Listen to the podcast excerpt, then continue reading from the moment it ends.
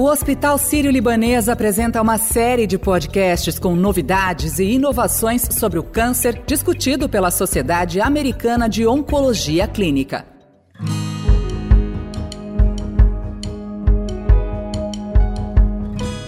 Estamos de volta com o segundo episódio da nossa série de podcasts sobre as inovações no tratamento de câncer que são discutidas no encontro da ASCO, a Sociedade Americana de Oncologia Clínica, um dos eventos mais aguardados sobre as novidades no assunto.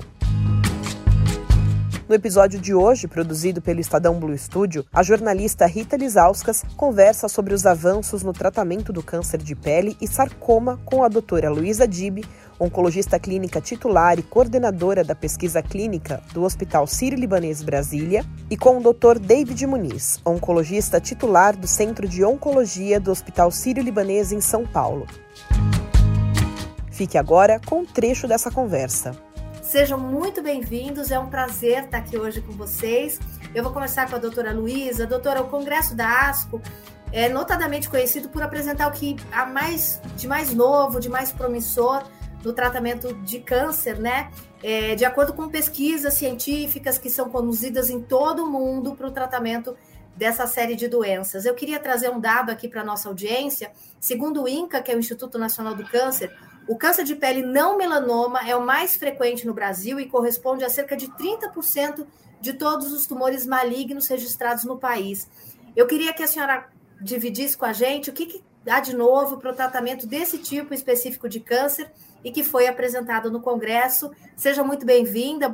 Obrigada, Rita. É uma alegria, depois de dois anos, a gente poder voltar para um congresso presencial, né? O evento de oncologia mais importante do mundo. Muito bom estar aqui com meu colega David, que também se dedica seu tempo a tratar desses tumores, né? Então, como você bem falou, é, os tumores de pele não melanoma são os tumores mais comuns é, no, em homens e mulheres, né? O prognóstico desses tipos de tumores é muito bom e a grande maioria desses pacientes vai se curar dessa doença. O principal tratamento para esse tipo de tumor é a ressecção cirúrgica e o que a gente viu aqui no congresso, alguns trabalhos focando na incorporação de novas opções de tratamento para serem realizados antes e também após a cirurgia, né, com a intenção de aumentar ainda mais a chance de cura desses tumores, que por si só já é muito boa. Então, é avançar na cura desses pacientes que tenham tumores de pele do tipo não melanoma.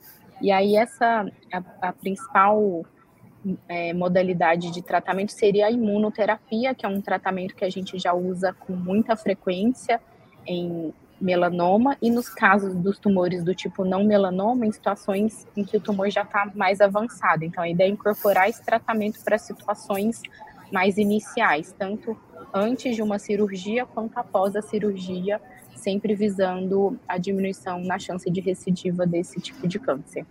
Obrigada, doutora. Queria trazer o doutor David agora para a nossa conversa. E, doutor, queria falar do melanoma, né? Embora ele seja responsável por apenas 5% desse total, é, desses casos de câncer de pele, ele é de maior gravidade, de maior mortalidade. O que, que tem sido estudado para o melanoma, né? Quais são as novidades no tratamento desse câncer de pele que é tão grave? Seja bem-vindo. Obrigado, Rita falaram muito bem, né? O, tumor de pele não melanoma são os mais comuns. E para o tumor de pele melanoma, que de fato é aquele que traz maior risco de recidiva e de risco de complicações para o paciente. A gente tem visto nos últimos anos uma transformação do tratamento, uma das doenças que a gente viu nos últimos 5, 10 anos, uma transformação completa usando imunoterapia, terapia-alvo. E o que está sendo mostrado aqui no Congresso são avanços naqueles pacientes que têm doença refratária aos tratamentos que a gente já utiliza de imunoterapia e terapia-alvo. Tem alguns dados bem promissores que a gente aguarda estudos maiores para a gente determinar isso para uso na prática, e também o uso dos tratamentos em cenários mais precoces. Então, a gente vai ter uma atualização de um dado de um tipo de imunoterapia para pacientes com doença no estágio mais inicial, doença localizada apenas na pele, que ainda não migrou para os linfonodos, mas numa situação que há um risco maior de recidiva, que são tumores mais profundos. E esse tratamento já está aprovado nos Estados Unidos e a gente aguarda aí a avaliação regulatória no Brasil para a gente incorporar isso no nosso tratamento para ajudar mais pacientes a diminuir a chance desse tumor voltar depois do tratamento inicial. A, a, como eu disse, a gente tem essa estratégia de terapia-alvo, imunoterapia, a gente vai ter vários trabalhos mostrando a combinação dessas duas estratégias, que isso seria melhor do que usá-las isoladamente. Né? Essas sessões ainda, desses dados mais importantes vão, ainda vão ser apresentados, e a gente aguarda essas apresentações.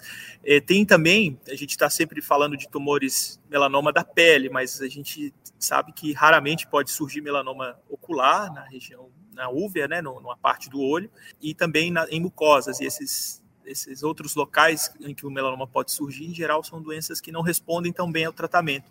E nesse cenário, a gente vai ter também bastante dado interessante, que vão, no futuro, aí melhorar o arsenal terapêutico para esses pacientes. Bom, eu queria falar um pouco, trazendo a doutora Luísa de volta para a conversa, do sarcoma, né? Esse câncer que se desenvolve a partir de certos tecidos, como eu disse, ossos e músculos.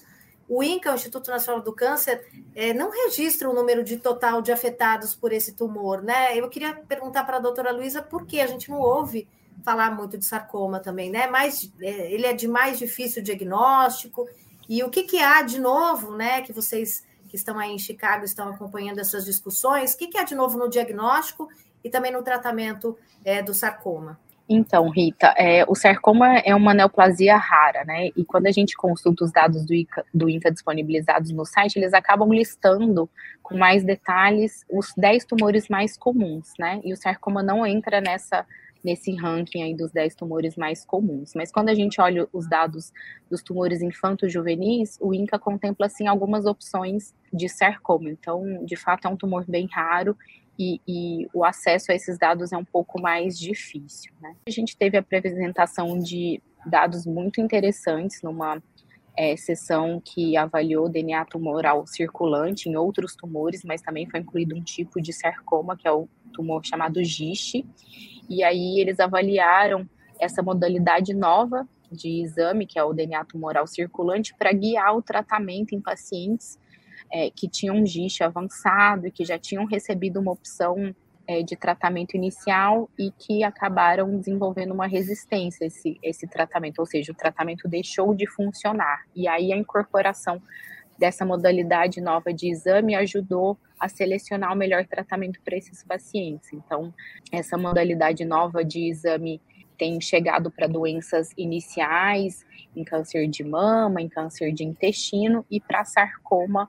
A gente viu hoje dados muito interessantes, mas para esse cenário de doença já refratária, que já tinha não respondido adequadamente a um tratamento inicial. Foi, foi bastante interessante essa apresentação.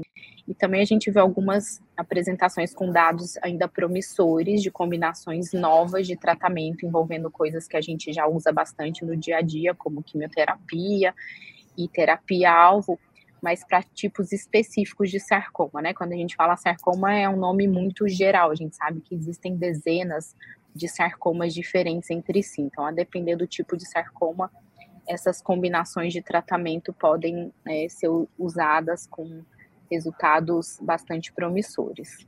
Doutor David, eu queria que o senhor explicasse um pouquinho para a nossa audiência é, como é que é o sarcoma, né? A gente é, lê muito e sabe sobre os outros tipos de cânceres, mas quando se ouve falar em sarcoma, fica um pouco é, as pessoas não conseguem tangibilizar e imaginar que, que tipo de câncer é esse, né? Então, eu queria que o senhor né, explicasse como é esse tumor e essa a, a, principal intervenção desses pacientes sempre foi a cirurgia, né? Segundo os estudos mais recentes, essa abordagem se mantém. É, como é que os pesquisadores e a ciência têm visto o tratamento e as possibilidades para esse paciente que tem sarcoma? Perfeito. É, então, como bem disse a Luísa, quando a gente usa o termo sarcoma, a gente está falando, na verdade, de dezenas de doenças diferentes que hoje a gente está conseguindo entender melhor, principalmente pela avaliação molecular, o que, que cada uma dessas, dessas, desses diferentes tipos de sarcoma tem que ajuda a guiar o, o, o nosso tratamento a cirurgia ela é parte fundamental do, do, tratamento dos pacientes com doença localizada, é o que permite que a gente retire todo o tumor, que garante que o paciente possa ficar curado, mas a gente tem incorporado a esse tratamento estratégias como quimioterapia, radioterapia, antes ou depois da cirurgia, com o objetivo da gente conseguir melhorar esses resultados e curar mais pacientes, mas sem dúvida a cirurgia ela é um, uma parte essencial do tratamento dos pacientes com sarcoma com a doença localizada. E na, na sessão plenária do Congresso, a gente vai ter, é, não é uma coisa frequente, uma apresentação é, de um sarcoma chamado Ewing, sarcoma de Ewing, para pacientes que já receberam algum tratamento, qual que seria a melhor opção após. Então, eles vão mostrar os dados de um estudo grande. É, isso aqui a gente tem que parabenizar os investigadores. A gente está saindo aqui agora da sessão de sarcoma, que ainda que sejam doenças raras, quando é feito um trabalho cooperativo com vários centros de oncologia, às vezes no, até em países diferentes, a gente consegue obter informações e aprender mais sobre essa doença e desenvolver novos tratamentos. É, então, é, é, vai ser muito bacana a gente ver sarcoma de volta na principal sessão é, do Congresso. E aqui também nessa sessão a gente viu bastante dado promissor de terapia celular, de imunoterapia, que no futuro provavelmente isso vai ser incorporado é, no tratamento dos pacientes com sarcoma, como a gente vê para outras doenças. E só para também definir melhor, quando a gente fala de sarcoma, a gente está falando de tumores que surgem é, em partes moles do corpo. Quando a gente fala de um carcinoma, normalmente a gente está falando de um tumor que surge no revestimento de algum órgão, então da pele, é, o revestimento é, do, do, intestino. Existem tumores que surgem em glândulas, que normalmente a gente chama de adenocarcinoma.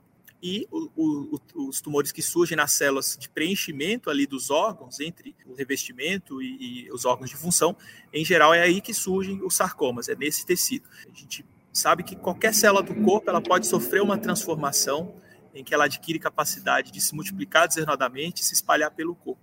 E quando isso acontece numa célula desse tecido de preenchimento do corpo, é que a gente chama de sarcoma.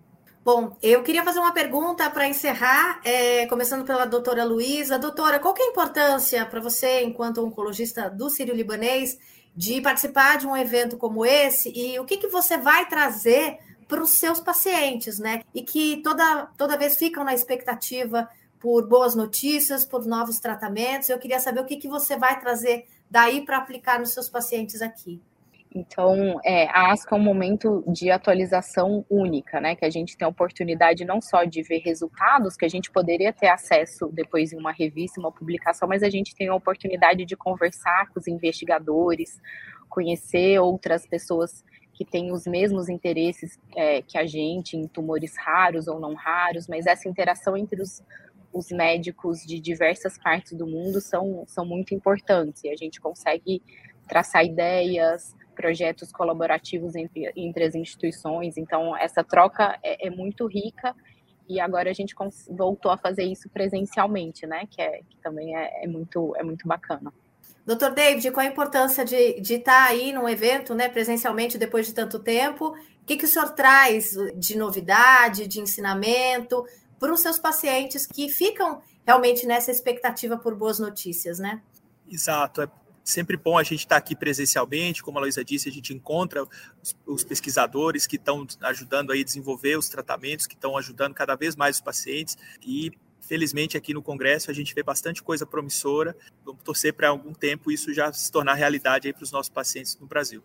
O senhor vai com os seus pacientes na, na, na cabeça quando chega aí? Sem, sem dúvida. Quando a gente vê ali aquele tumor raro que a gente acompanha e vê um dado promissor, isso instiga a gente, né?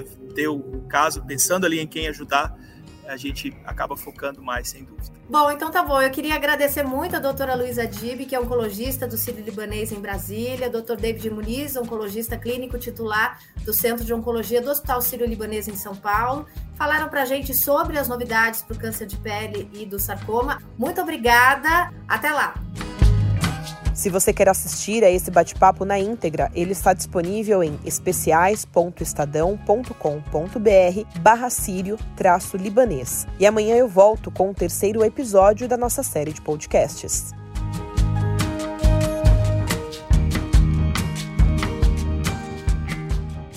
Você acompanha no canal do podcast Notícia no seu Tempo uma série sobre o câncer e novidades nos cuidados com a doença apresentados no Congresso Mundial de Oncologia. Um oferecimento Hospital Sírio-Libanês.